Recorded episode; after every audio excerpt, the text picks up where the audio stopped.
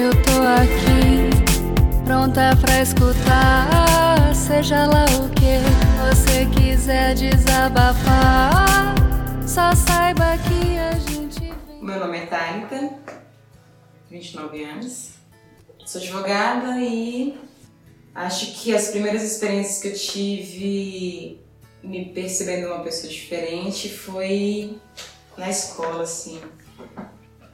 Eu tinha um, algum, alguns comportamentos, não comportamentos, né, mas assim, mais uma maneira de, de me expressar masculinos e acho que isso foi a primeira coisa que evidenciou que eu não era muito igual à maioria das meninas, assim, me chamo dele assim, aqueles clichês da grande maioria LGBT, né? Meninas que não brincam com bonecas e meninas que não jogam futebol. Então, eu jogava futebol e não brincava com boneca. E acho que foram as primeiras experiências, assim, que eu me lembro, de perceber que eu era um pouco diferente, numa postura mais desenvolta com meninos e menos desenvolta com meninas.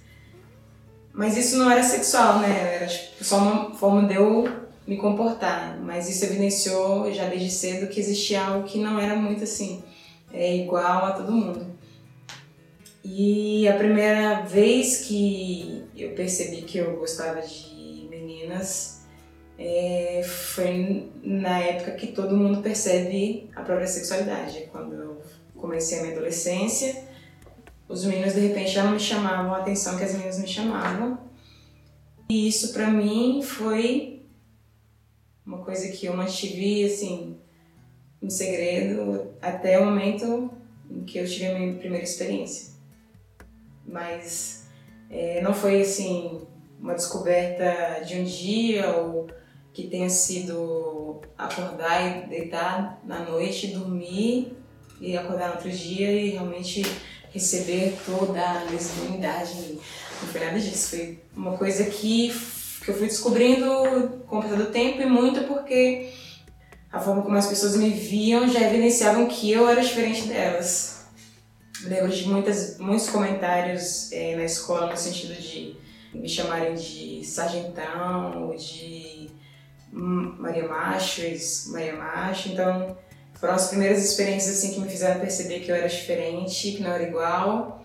E não me mostraram muita coisa, só uma, uma questão assim de eu tentar me adequar e muito falha, né? Porque passei por isso durante muito tempo. Eu cresci na igreja, então eu, eu vou à igreja desde que eu me entendo. Fiz todo o beabá da igreja, fui para todas as EBFs, fui para todos os acampamentos e fiz todas as escolas dominicais, todas as classes, todas as aulas, todos os livros, etc. Dentro da igreja, isso nunca foi falado assim, expressamente. É, na minha, no meu desenvolvimento infantil, na época que eu fui entrando para adolescência, isso não era uma coisa que eu ouvia falar na igreja. Então não tinha essa conversa na igreja, nem, nem assim, contra nem a favor. Eu nunca ouvi de púlpito na minha infância ou adolescência sobre lesbianismo, eu nunca ouvi sobre homossexualidade, no máximo, no máximo, questão de sodomia, lá no fundo, assim, é um negócio assim meio preconceituoso que a gente não sabe muito bem o que é quando a gente é criança, mas a gente sabe que é errado e que não deveria praticar. Mas era bem nesse contexto mesmo, de palavras difíceis, né? Sodomita e devasso, depravado, uma coisa meio que para uma criança não faz nenhum sentido. A gente sabe que tem um contexto assim que projeta uma, uma questão ruim em cima disso, mas, mas não era uma coisa que eu fui ensinado na igreja a não com, cometer com uma palavra específica. Então, no contexto de toda a sexualidade, isso aparecia também. Então, toda sexualidade que não era heteronormativa, que não era uma sexualidade igual a gente vê papai e mamãe terem, já sabia que era errado, já, já tinha essa percepção de que era errado. Então, esse diálogo nunca foi aberto, isso nunca me foi, nunca me foi apresentado expressamente, eu também nunca perguntei. que eu soube na igreja foi que era errado e que eu não deveria praticar nem, nem cometer. Com o passar dos anos, isso isso foi sendo abordado, acho que mais agora, nesse contexto que a gente vive, assim, dos últimos anos, em que um debate maior de movimentos sociais tem entrado dentro da igreja ou até nas redes sociais, Acho que isso está sendo mais discutido dentro da igreja, mas também é num contexto muito proibitivo. É muito censurado, com uma questão defesa das crianças, da família, assim, né? Eu, pessoalmente, não, não tive esse debate dentro da igreja. Tive algumas vezes, bem, bem, assim, bem pontuais, uma conversa mais específica com, com as minhas lideranças da igreja, é, mas de maneira, assim, eclesiástica eu nunca tive, doutrinária eu nunca tive. E esse assunto nunca foi debatido ou comentado.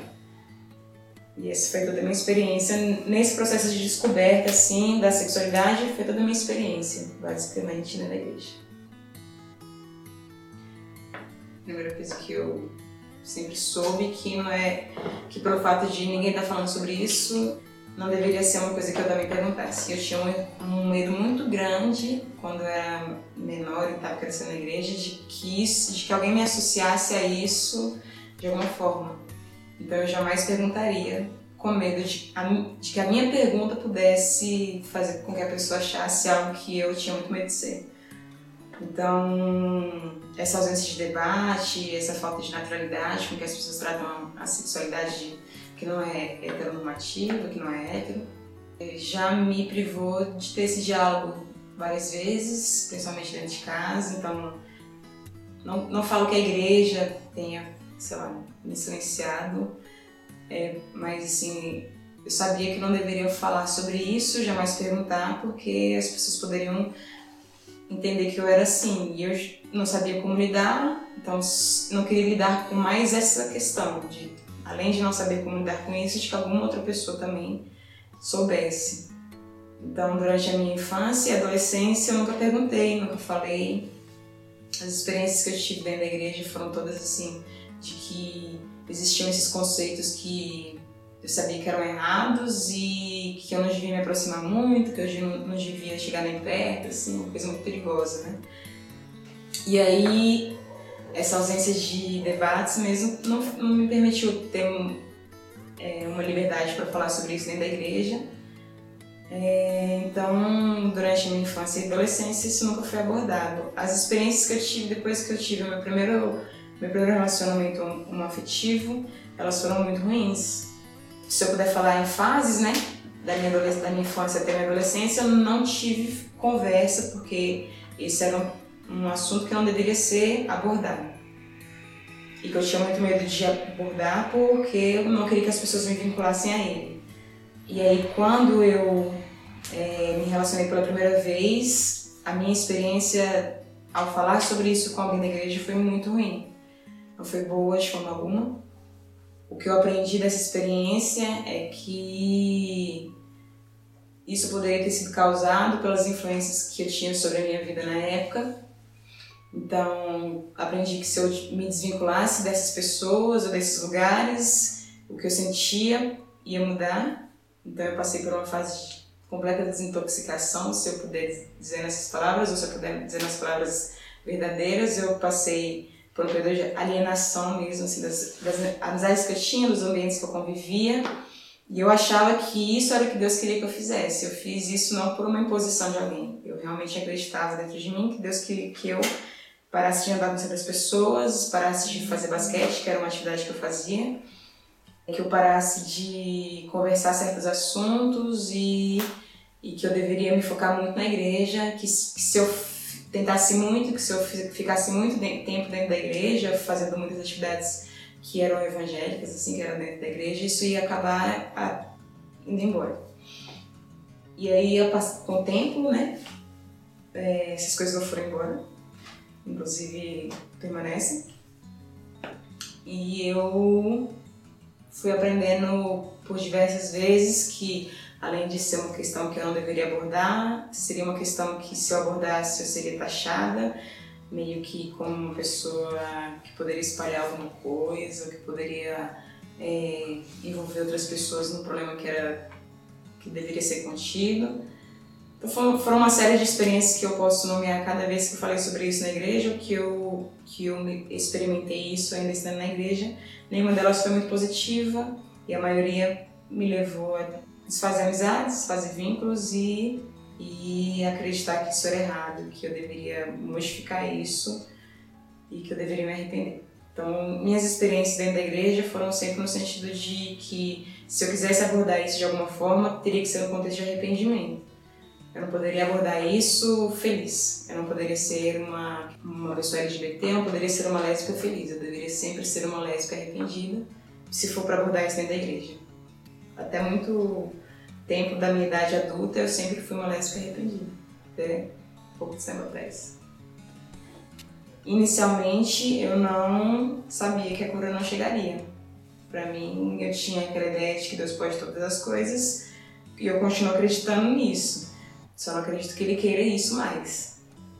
Mas eu passei basicamente 12 anos acreditando que eventualmente, se eu tentasse muito, se eu me esforçasse muito, se eu me humilhar diante do seu altar e sacrificar aquilo que me custar, é, tu inclinarás o, meu ouvido, o seu ouvido ao meu favor. Então eu passei muito tempo buscando essa cura e quando eu descobri que ela não chegaria, eu tive que fazer uma opção. A opção que eu tinha na minha ideia era que ou eu poderia viver, experimentar a, a homossexualidade, ou eu poderia ser cristã.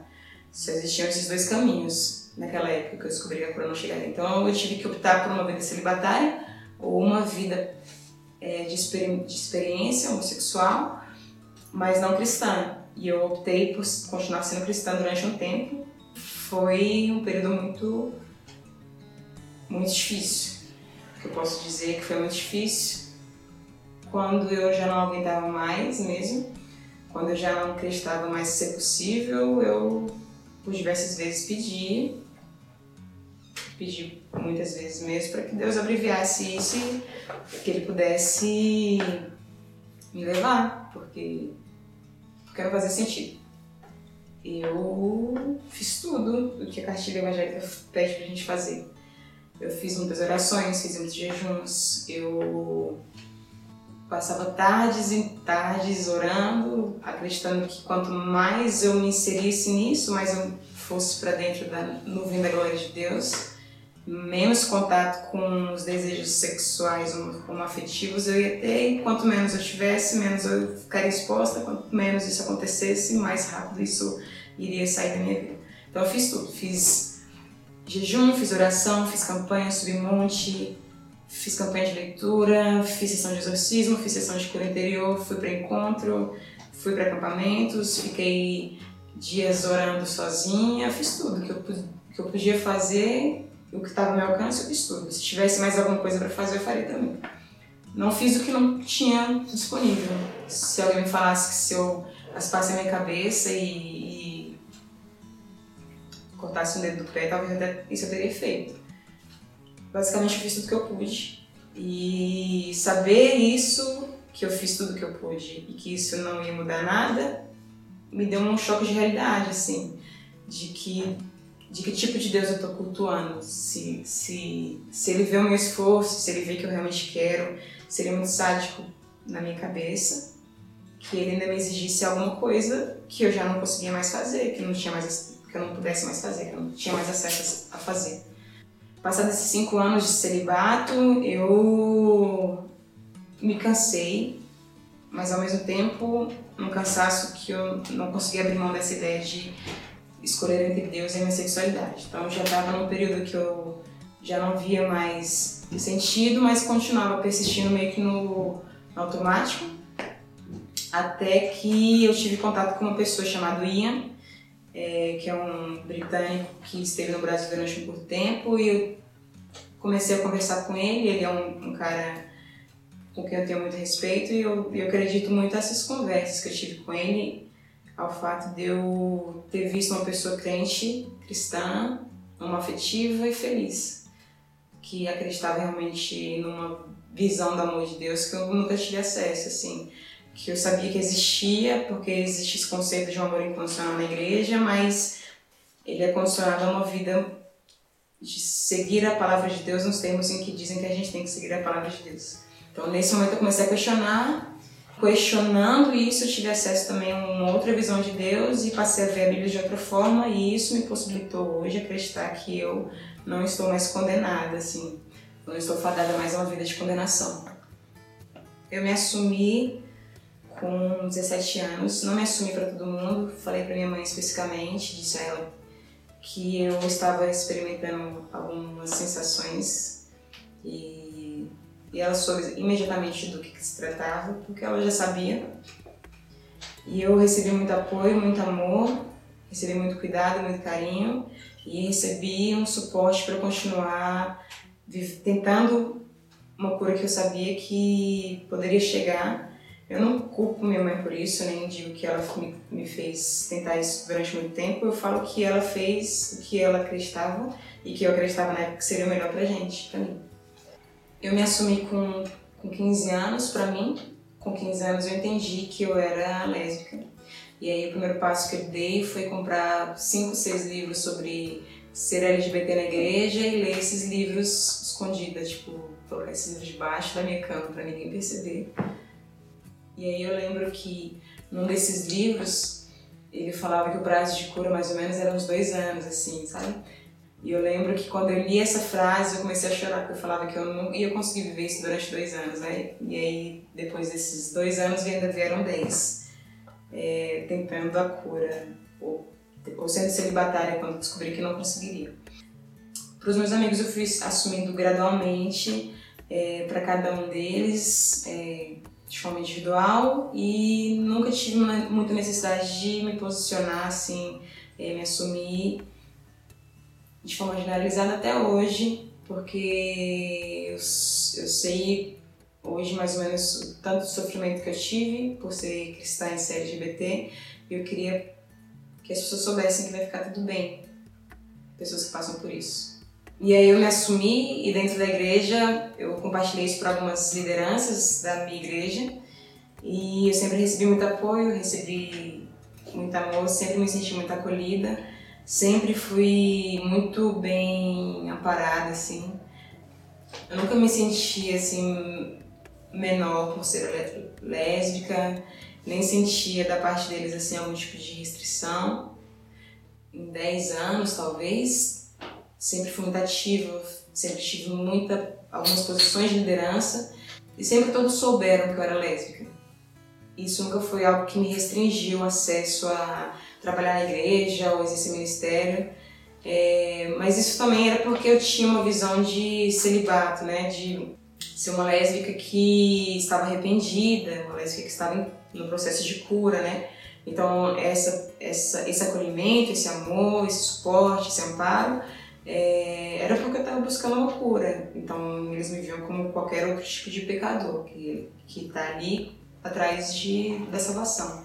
Fez muito sentido, porque eu não era uma pessoa que tinha escolhido essa vida. Então eu sempre tive acesso a esses lugares porque eu estava em processo de cura, em processo de transformação, como todos ali estavam. É, a partir do momento em que eu percebo que eu não quero mais cura, que eu não acredito mais em cura, que eu não vou ser restaurada de nada, que eu já, já estou bem, esse espaço, esse amparo, ele, ele não é tão contínuo. A partir desse momento, por minha própria iniciativa, eu abro mão da liderança que eu exercia antes, eu mesmo é, fecho essas portas por acreditar que a igreja não ia permitir, de acordo com o que a, os dogmas da igreja, que eu continuasse liderando sendo lésbica feliz. Acredito que hoje eu, eu não tenho não tenho amparo assim se eu falar que quero ser quero, quero viver a minha sexualidade plenamente e continuar na igreja, acredito que hoje não tenho amparo não seja bem recebida nesses termos, não. Hoje eu não acredito mais em cura, nem em restauração, nem em libertação, nem nada disso, porque acho que a Bíblia pode ser lida de diversas formas. Existe uma forma de ler a Bíblia que autoriza até a existência do racismo, que autoriza até é, a existência da escravidão. Existe uma forma de ler a Bíblia que que autoriza até as chacinas que o Deus do Antigo Testamento cometeu e a gente vê isso com bons olhos. Então, acredito que existe uma leitura da Bíblia que, que permite qualquer coisa. Na minha própria opinião, eu não acredito que Deus ache que a homossexualidade seja pecado. Acredito que o futuro da igreja, que a igreja em relação aos LGBTs, ela pode, já acontece, fica cada vez menos relevante a igreja, o papel da igreja na sociedade fica cada vez menos relevante se ela não abre o diálogo e o espaço para conversa sobre questões que estão na sociedade hoje em dia, como racismo, como, como LGBTs, como violência contra a mulher, como, como papel de gênero entre homens e mulheres. E aí a questão de ser uma igreja cada vez menos relevante é que ela não cumpre o papel que ela foi feita para ter. A vida vai continuar independente da igreja. As pessoas vão continuar sendo lésbicas, elas vão continuar sendo gays, elas vão continuar experimentando racismo e, vão, e as mulheres vão continuar apanhando ou sendo assediadas independente da igreja. E a questão não é nem mesmo o que, que eu vou fazer em relação a isso, mas que papel que a igreja quer ter nisso tudo. Acredito que se você é uma pessoa que está dentro da igreja e ouvir uma pessoa como eu falando sobre ela, é, você pode até se sentir atacada. Mas o que eu quero, na verdade, é fazer você refletir que existem pessoas que estão sofrendo para além dos dogmas, para além dos fundamentalismos, para além das leis e para além das, das normas. Existem pessoas de carne e osso que precisam de uma resposta da igreja. Só falar que é pecado e só falar que vai ficar tudo bem quando essa pessoa for para o céu não é suficiente. Não está ajudando ninguém. E o que eu posso dizer para quem talvez experimente sobre ser LGBT no contexto da igreja como eu experimentei, a primeira coisa que eu posso te falar é que você tem todo o tempo do mundo para se assumir. É, quero te aconselhar a ter paz com você mesmo. Quero te aconselhar que você realmente descubra isso por sua própria conta, segundo o seu próprio pensamento, antes de você é, expor isso para alguém. Porque às vezes as pessoas não vão te aceitar, às vezes as pessoas não vão te receber, às vezes a sua família não vai querer que você viva dessa forma e eu não quero que você é, passe por mais problemas do que os que você já talvez esteja enfrentando. Então a primeira coisa é que você tenha paz para se assumir e que você esteja muito, muito bem confiante sobre o que vai acontecer depois que você fizer isso. E a segunda coisa que eu quero te dizer é que fica tudo bem. Depois que você entende isso e depois que você aprofunda o seu relacionamento com Deus, é, eu descobri na minha própria vida que Deus não me exigiu cura, nem me exigiu transformação que mudasse quem eu sou na minha sexualidade. Ele me exigiu um relacionamento muito mais profundo depois disso. E o que eu quero dizer para você é que existe essa possibilidade, existe uma maneira de você viver com Deus e ter um relacionamento com Deus e ao mesmo tempo não reprimir nem suprimir quem você é.